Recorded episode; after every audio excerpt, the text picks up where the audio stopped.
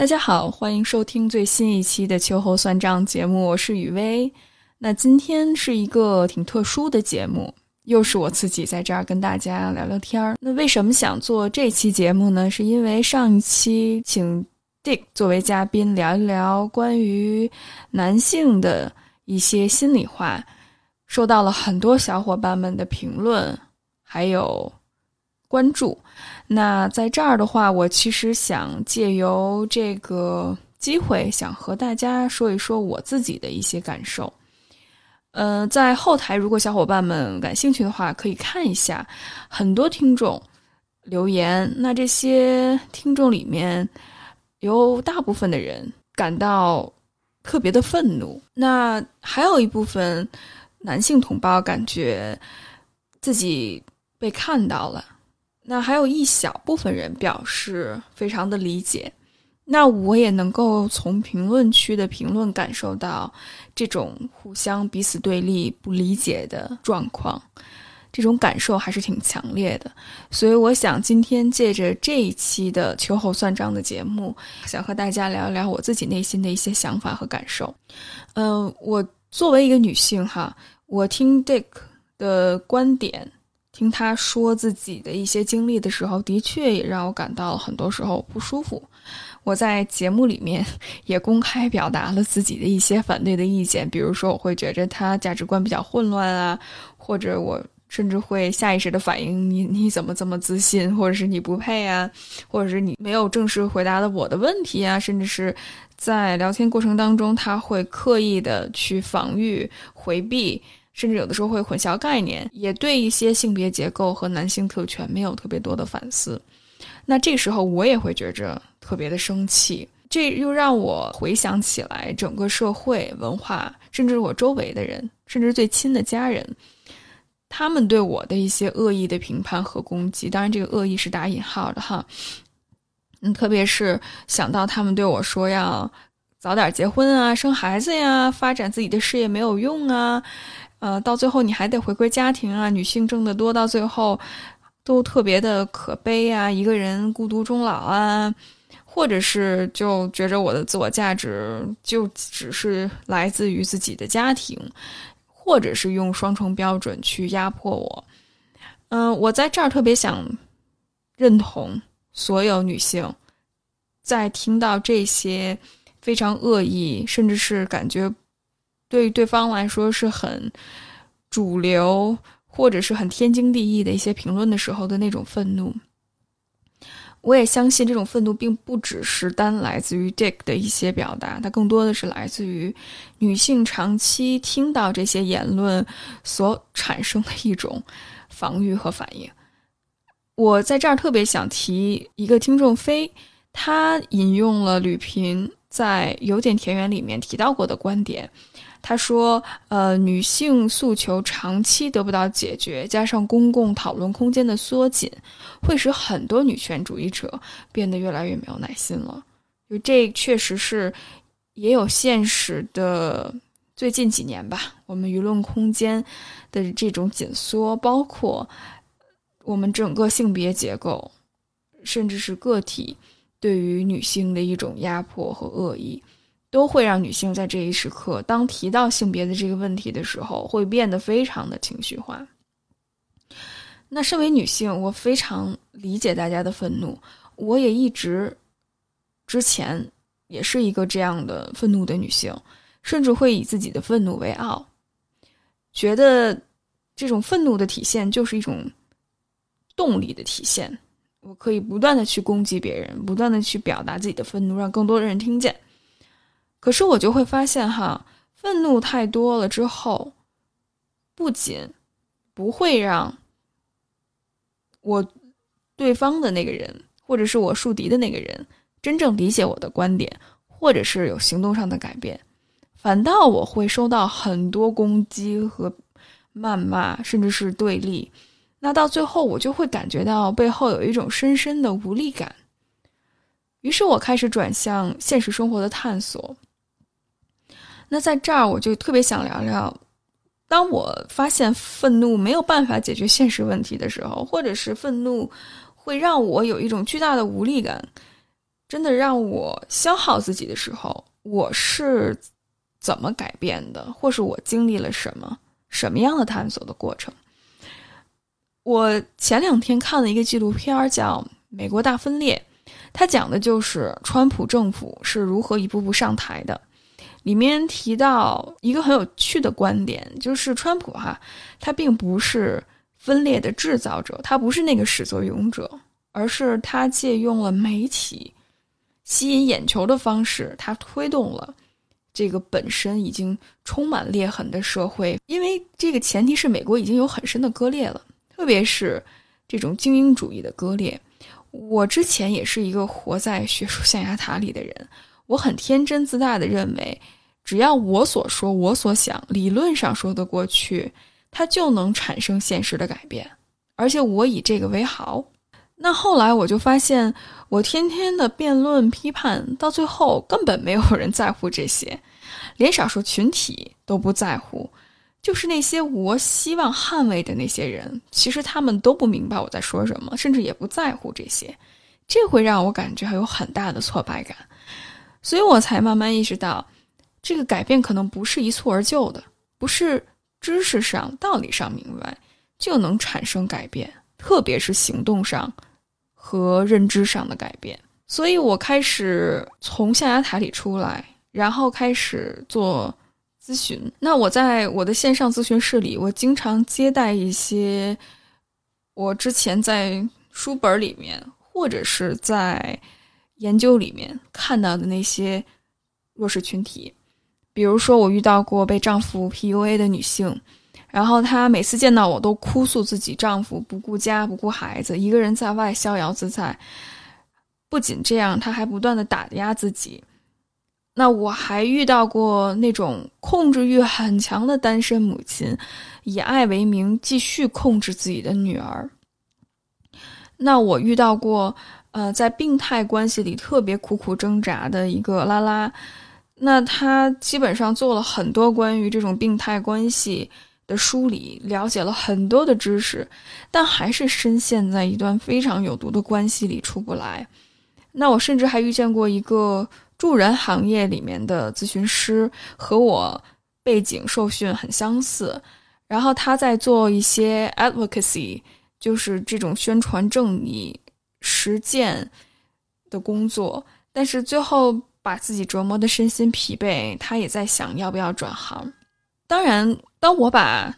理性的现实呈现给他们面前的时候，告诉他们现实是这个样子，你要改，你要离开，你要采取策略，你要去行动，你要去赋权，要为自己的命运做主的时候。我更多得到的是逃避和无力，还有委屈，而不是真正的改变。我有一度也曾为此而埋怨我的来访者，我甚至感觉到愤怒，就是有一种恨恨铁不成钢的感觉。大家能体会到吗？就是你看，你明明知道对对面是个坑，你还要义无反顾的往下跳，所以你真的会觉着特别的无力。但后来我想，如果我要真的这么做，我会告诉他们不要走。我甚至可以用那些威胁恐吓的方式，你不要这么做，你要离开他。这个人是个人渣，这是渣男，或者是这个人不配你，你值得更好的。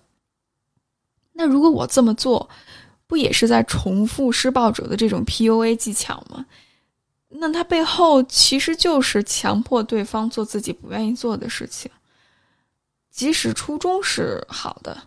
我抱有一个好的目的，希望帮助他，希望他更好，但是这个方式本身它就是非常具有暴力性的。所以我意识到这点之后，我就不再轻易的给对方贴标签，做的就是去学会倾听和认可对方的情绪和感受，因为你。在一个有毒关系里面，你最最需要的其实并不是外在的建议，是一个人坐在你旁边去认可你，去告诉你你的感受是最重要的，你能够控制你自己的感受，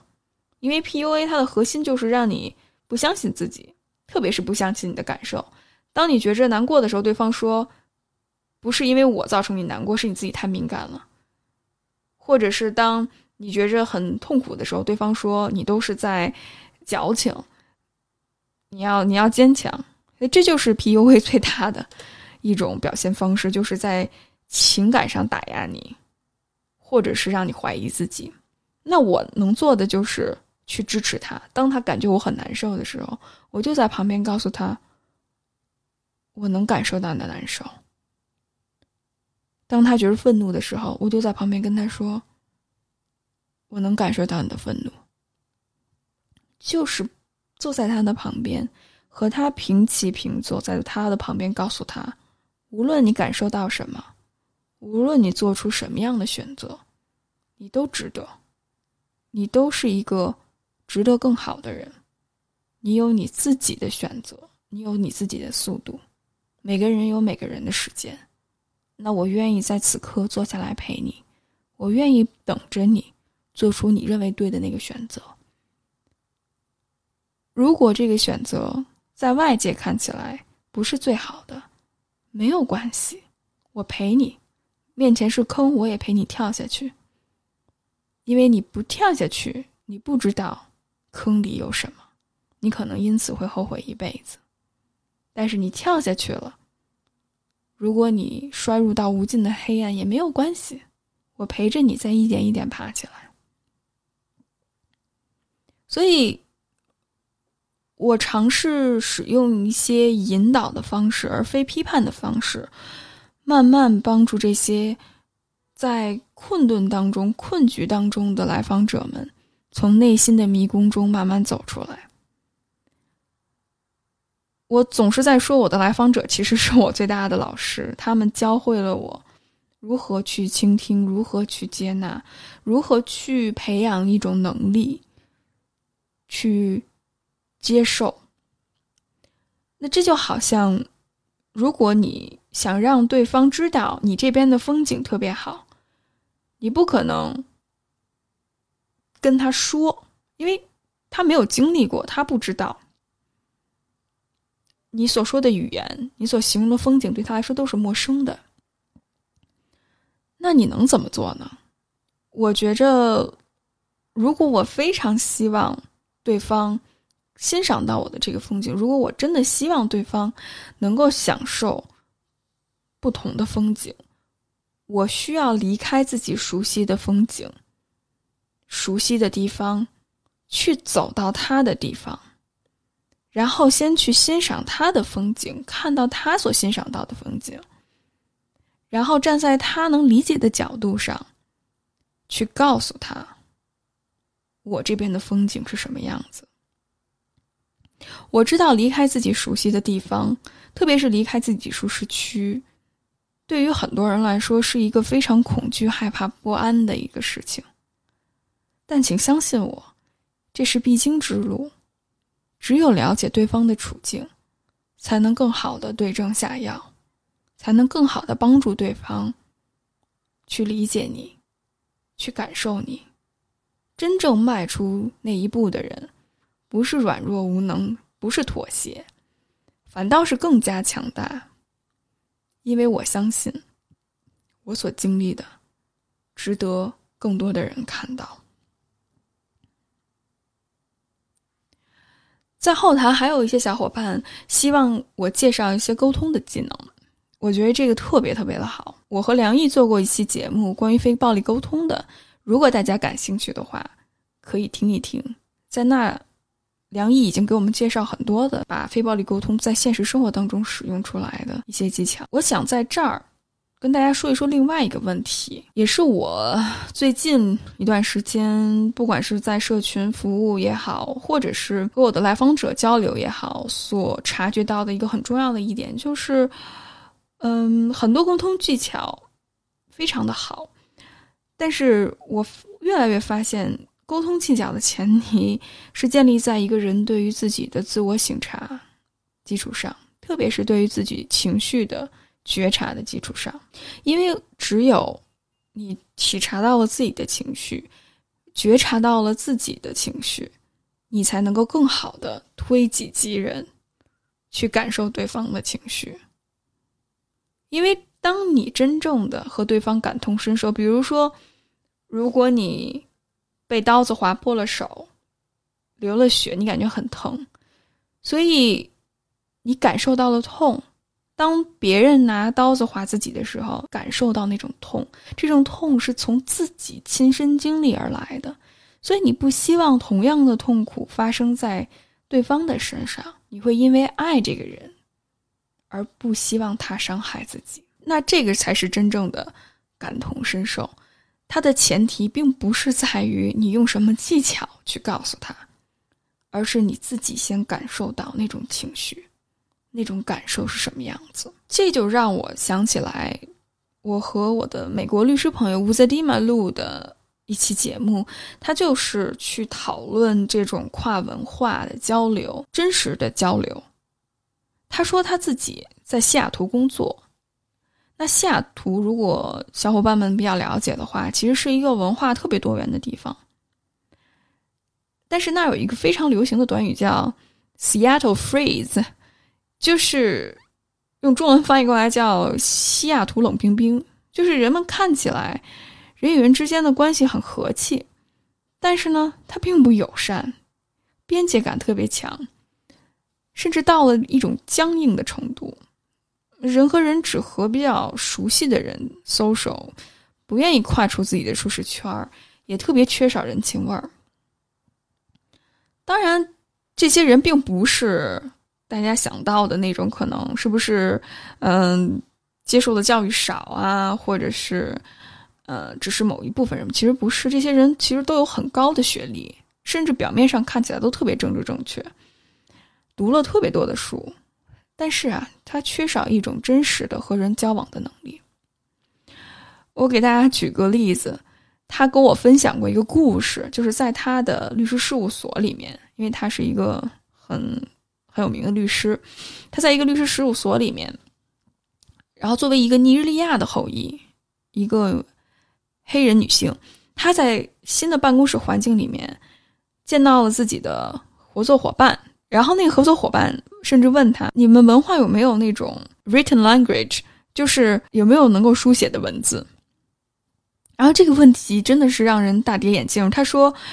你是不是之前？”把我们尼日利亚人都当成了一种原始人，好像我们连文化都没有，都都是就是大家想象当中那种非洲的样子，好像穿着草裙儿，然后呃脸上抹着花里胡哨的东西，然后在那儿跳舞。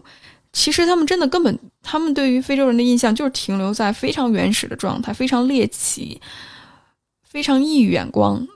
的立场上，根本没有把他们当成真正的人来看。所以你看，他不说则已，一说就漏洞百出。那他从这个经历里面，他才意识到，他说真正的连接需要一个安全的空间，真实的把自己的想法表达出来。无论啊这些想法有多愚蠢，其实真的真实的连接是需要允许让一个人犯错，然后再给他一个改正的机会。听到这儿，我就在想，关于这个我们经常聊的这种性别问题，那是不是很多时候我们道德感太强了，以至于会审判自己和他人呢？我知道现在性别环境非常不友好，那我们是否要重复这种恶性循环、这种暴力的循环呢？那我们是不是也在把？一一部分男性，特别是我们嘴里所说的那些油腻的、那些爹味儿的、那些盲目自信的那些男性，当成一个完美的人，把错误和局限性当成一种不可忍受的缺点呢？那我们是否也认为任何事情都有一种快速的解决方案呢？这个时候我就在想哈，因为我自己也有过这样的问题。我也有自己探索的过程，那我就在想，那是不是我这种想法背后的预设就是，这种对完美啊、快速啊、效率的追求，其实也是某种程度上在重复资本主义社会对人，特别是女性的一种苛刻的要求。比如你要美，你要富，你要聪明，你要温顺，你身材要特别的完美，你要早点嫁人，要生二胎，要成为事业家庭双丰收的那种女强人。我那我是不是也是陷入到这种逻辑陷阱里面了呢？那如何能够打破这个恶性循环呢？好像是我对你暴力，你对我更暴力，然后这种暴力升级，互相彼此谩骂。我自己在运营社群里面，我们社群的小伙伴教会了我一个非常重要的功课，那就是真实。那这种真实，其实并不只是对他人真实，更重要的是对自己变得真实。关于真实这个课题，我其实非常受美国的心理学家 Bernay Brown 他的一些启发。他在自己的个人网站上就说过，什么是真实性呢？他说，真实啊，其实是一种日常的实践。它不只是停留在我们脑子里面的概念，我们翻牛津字典、翻新华字典，然后去查真实的定义是什么。它更多的是需要我们能够行出来的，在我们言谈话语、行为表达里面真正能够做出来。那真实就是意味着我们要培养情感上诚实的勇气，就是我能够真正的面对我自己内心的脆弱。比如，我作为一个男性，我就是不知道怎么跟女性沟通，我就表达出来，这需要勇气的。还有设定界限，那设定设定界限就代表着什么事情我能解决，什么事情我不能解决。比如说，我可以每天都在网络上。去发表意见，把自己的对于女性处境和女性权利的问题表达出来。但是，我需要明确，就是我没有改办法改变任何人。我说了之后，很可能没有人听我的，甚至我会遭到很多直男朋友的攻击。但是我知道，我能做的就到这儿。他们接受不接受是他们的事情，跟我无关。我能做的就是把自己的观点表达出来，让那些愿意听听、愿意了解的人去影响他们，而不是为了改变他们而去这么做。还有就是让自己变得脆弱，变得富有同情心。我觉着我自己在咨询和运营社群里面发现最大的。一个技巧和策略就是，当你想去让对方能够跟你连接，并不是把你最强的那一面展现出来，反倒是把自己脆弱的一面展现出来。当你把自己脆弱那一面展现出来的时候，连接感才能产生。比如我在社群里面，特别是跟女性群体，如果我说我是名牌大学毕业，全额奖学金的海归。然后我曾经在某某某实习，我在各各大名校做过讲座。我可能能暂时吸引一部分人，可能会因为我的学历或者我的教育背景，但是大家还是把我当成一种老师的地位高高放在手掌上去去仰望，但是没有那种平起平坐的关系。但是当我说到在亲密关系里面，我也受到过。精神控制，我也在逃避亲密关系，我也经历过婚姻的失败，我也经历过伴侣的背叛，和我自己背叛伴侣。只有这些东西，才能够真正把人与人之间最共通的东西、最复杂的东西所连接。这样的话，大家才能够真实的分享自己的感受，而不加评判。因为我们都是人，都有与自己的优势和软弱。只有通过爱的一种连接，一种变通性的一种连接，才真正让把人结合起来，而不是我们轻易的就做一些道德审判，或者告诉谁是对谁是错，要听谁的，要不听谁的。当我们放弃外面这层光鲜亮丽的外壳，面对自己真实的面目，拥抱自己的时候，我们才能够有一种连接感和归属感。真实性需要全心全意的生活和爱，即使在最困难的时候，即使是我们自己因为自己不够好而感到羞耻和恐惧的时候。所以，这需要我们不断的反思，不断的反省，然后真正在现实生活当中去实践它，而不只是停留在嘴皮子上。只有我们自己能够数算自己生命当中的恩典，当我们自己是一个很快乐、很感激我们所拥有一切的人的时候，我们能够才有力量把更多的爱。更多的同情传递给别人，所以只有我们对爱自己的时候，我们能够才能把这种爱、这种包容给到更多的人，甚至是我们认为是敌人的人。说到这儿可能有点抽象，那我就跟大家具体聊一聊背后的这些原因，就是为什么。这些男性会有这种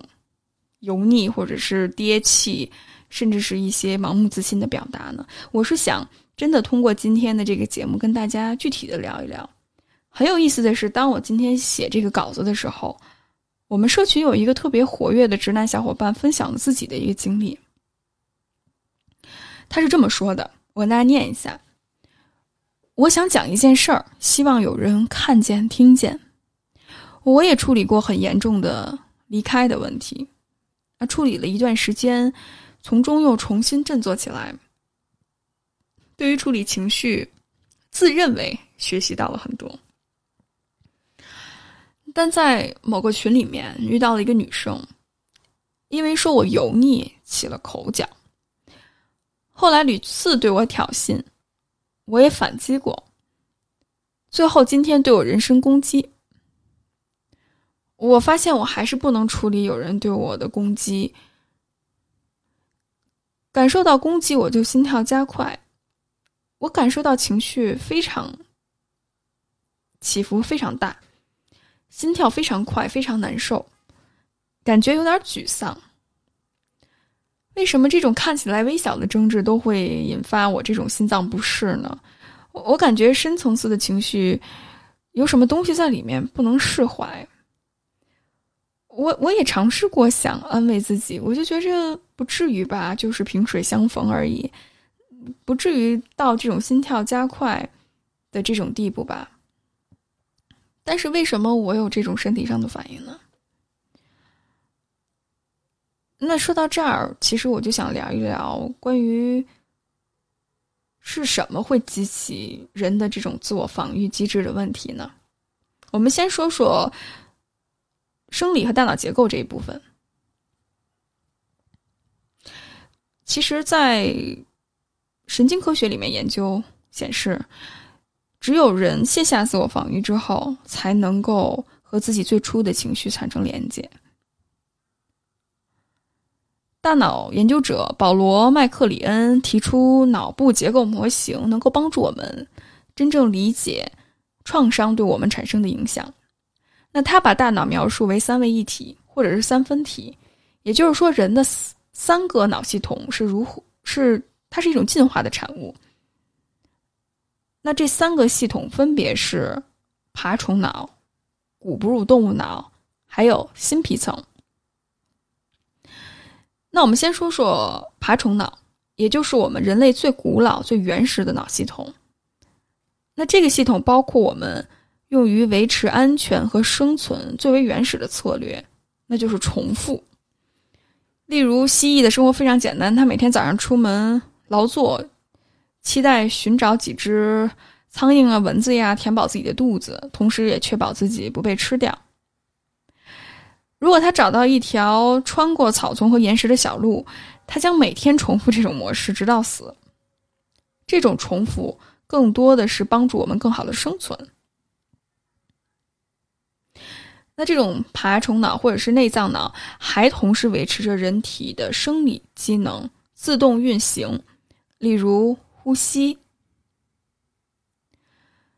那在人际关系里面呢，这部分大脑其实也是和我们处理情绪的问题息息相关的。和伴侣的习惯发生冲突的时候，我们性格中的蜥蜴就会钻出来，因为对方和我们的习惯不一样，打破了我们的习惯，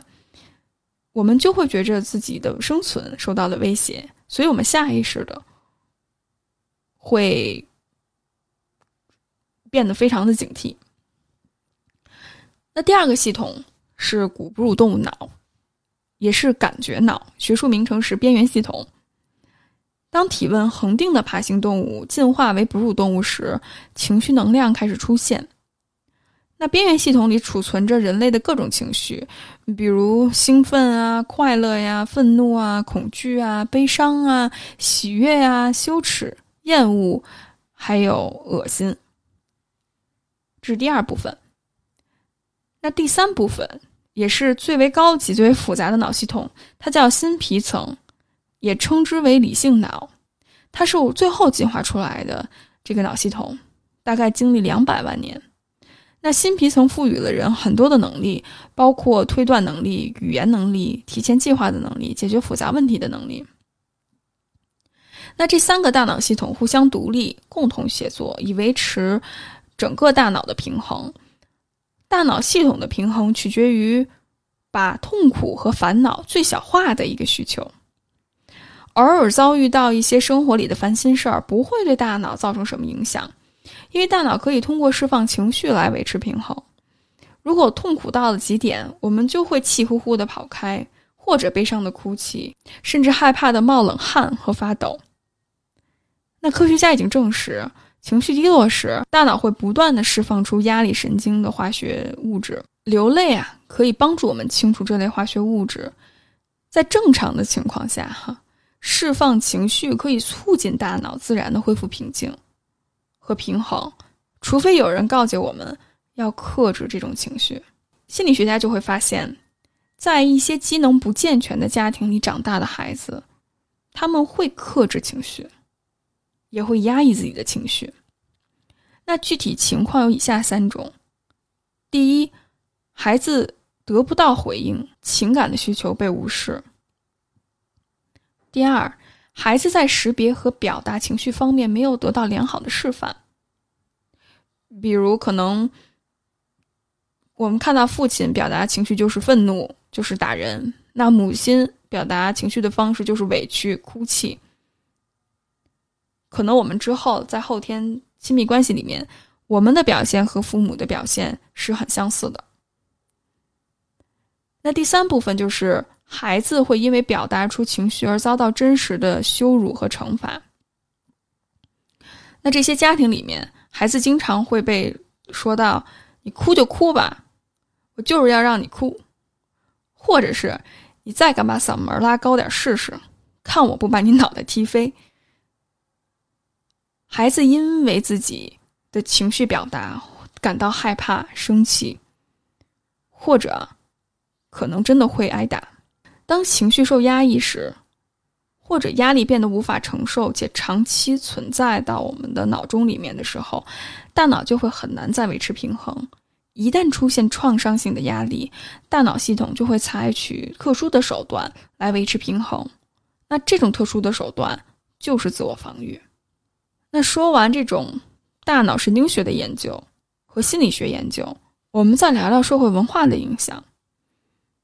我们常说呀，直男他们迷之自信，或者是油腻，其实就是在表达对方缺少一种基本的共情能力。就是怎么会说出来这种话？这种话说出来很伤人的。他们怎么能这么说？那这种共情能力其实就来自于对自己情绪的觉察和感受的能力。想象一下，一个对自己不清不楚的人。他很可能也很难理解对方的感受。我们中国人大部分时候情绪啊的表达或者是培养，都是建立在一种羞耻感之上的。特别是对于男性来说，因为男孩从小被反复告诫，什么男孩不要这么情绪化呀，或者男子汉不要哭哭啼啼的呀，女孩子才哭鼻子呢，男孩子要坚强。这种男性和理性之间划等号的一种理念，这种完全信奉理性主义之上的这种理念，特别压抑对男孩情感的表达，所以他会感觉很羞耻。这是基本上是很多家庭来一贯的这种教育模式。对于男孩来说，说到羞耻感，我们就聊聊羞耻感。那羞耻感本身是提醒一个人当。自己的边界被侵犯的时候，它是一种信号，因为羞耻本身就是自己和自己心里真实的感受的一种断裂，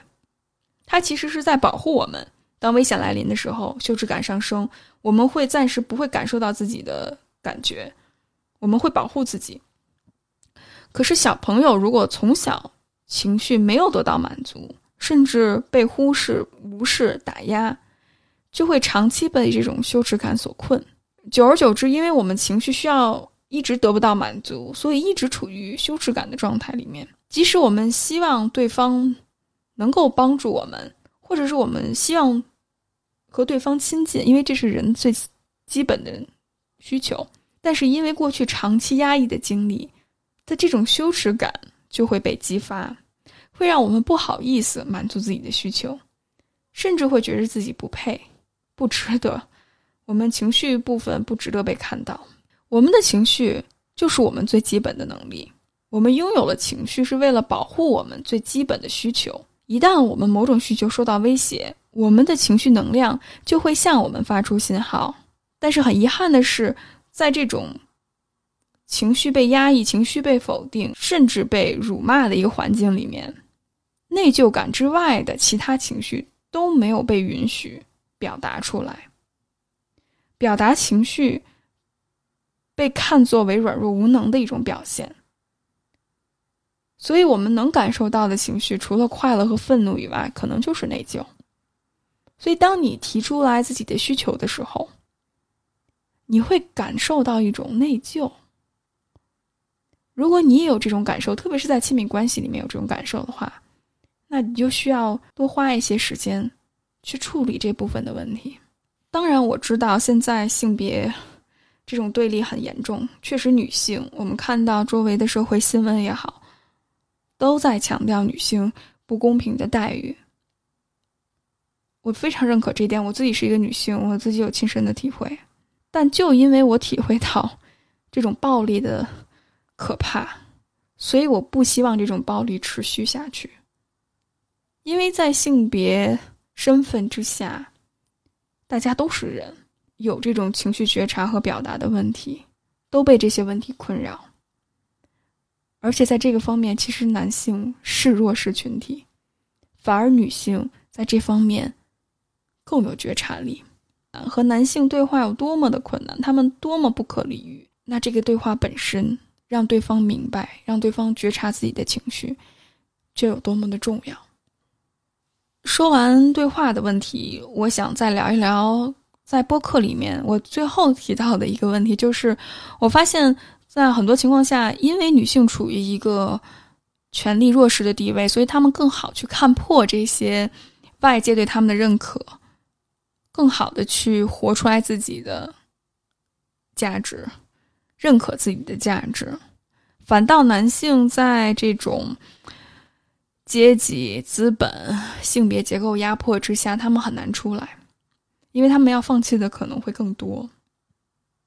重建之路会更困难。所以我特别请了我的一个男性朋友林健，也是之前和我们录过节目的一位心理咨询师。我问了问他的经历，我问他：那男性如何能够脱离主流，重建自己的价值呢？那以下我就念一念。他给我的答案，希望能够给听众，不管你是男性还是女性，或者是性少数，每一个人一个答案。我相信，在这个资本横行的时代，没有一个人能够完全的自洽，所以我们大家都是在摸着石头过河，在黑暗当中探索。我们需要的是支持、鼓励和理解。我希望大家能够一起走在这个路上。那我把林健的答案，或者是他的故事，在这儿在这儿跟大家分享一下。我觉得这确实非常因人而异。我认为发生关键转变的是人的独立思考的能力，它是一个一个进步的。比方说，当意识到这些宏观层面的东西跟自己的实际情况发生不适应的时候，我就会问自己：我到底应该怎么办，以及怎么看待这种情况呢？那对于我而自己而言呢？我从小因为父母养育方式的缘故，内心特别的反叛，我很有自己的想法，但是另一方面呢，我。会为了讨好父母，安抚他们的情绪，也会做一些他们认为高兴的东西。但是到了一定年年纪的时候，我就会留意到有一些社会期待在自己身上实在是不适应。我是八零后，大家对于八零后的期待就是要结婚生子、买房买车。那人生就圆满了，但是我就发现这些都经不住时间的考验。当然，我也为这些社会标准做出了很多的努力，也付出了一些代价。但是我就会发现，无论是工作还是人生追求，甚至是亲密关系，都不会让我太满意。那那个时候我就有个想法，我就想寻找自己到底想要什么这个想法，所以在某一年我就离职了，然后我 gap 了一年，把当时没有多少的钱都花了，去了几个地方旅游，也有了一些思考，也找到了自己的信仰，就是从那一年开始，大概。我二十七岁左右的时候，我觉着那个时候我发生了一个很重要的改变。回头看来，我觉着就是因为对现状的不满，或者对于自己所处的生活状态不适应的那个点，我采取了行动。这样的行动是让我人生第一次为自己的人生选择。做的决定，我觉得这个点非常的重要。这其实它是一个过程，就是在这个过程当中，我去想我自己到底要什么，我喜欢什么，不喜欢什么，然后为自己争取一些空间，以及学着树立更健健康的边界，然后再去接纳自己，接纳别人。也能感到别人对我的接纳，这个探索的过程太重要了。中间我也学了一些东西，接受了一些教育，换了一个职业，然后这个职业有一些方法和体验，帮助我完成这个独立自主的过程，这个非常个人化的一个过程。其实我会认为，今天我依然会受到一些主流价值观的影响。不一样的是，我更加主动了。有一些就是我潜意识层面的东西，我没有办法命名，但它依然在影响着我，这是肯定有的。但是我自己的选择，还有自己的动力，会更加多一点，因为自己的动力选择多一些。我内心的压力就会小一些，少一些。我已经比较适应了，然后也知道为自己而活。我是有能力去保护好自己内心的追求，同时也不会过分的把别人的意见太当回事儿。那最后，我就想跟大家分享人物有一篇纪念傅聪先生的文章，我觉着写的特别好。可以当做今天最后的结束语。这句话是这样写的：理解他人需要漫长忘我的付出，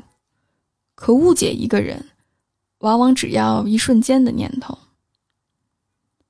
活着是复杂的事，我们每个人的苦楚千头万绪，复杂难言。别忘了，他人非常感谢大家收听这一期的秋后算账节目，我们下期再见。